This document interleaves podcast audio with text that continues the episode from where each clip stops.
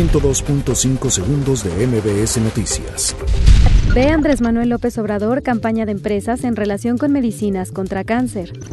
Porfirio Muñoz Ledo alista reelección como presidente de San Lázaro.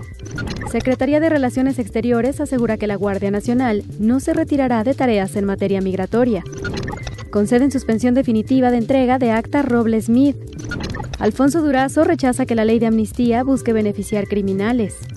El Consejo de la Judicatura Federal cancela pase automático para ratificación de jueces y magistrados. El PRD demanda a la Secretaría de Función Pública investigar declaración patrimonial de Bartlett.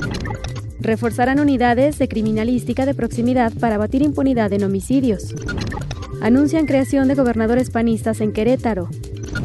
Donald Trump declara emergencia en Florida por huracán Dorian. 102.5 segundos de MBS Noticias.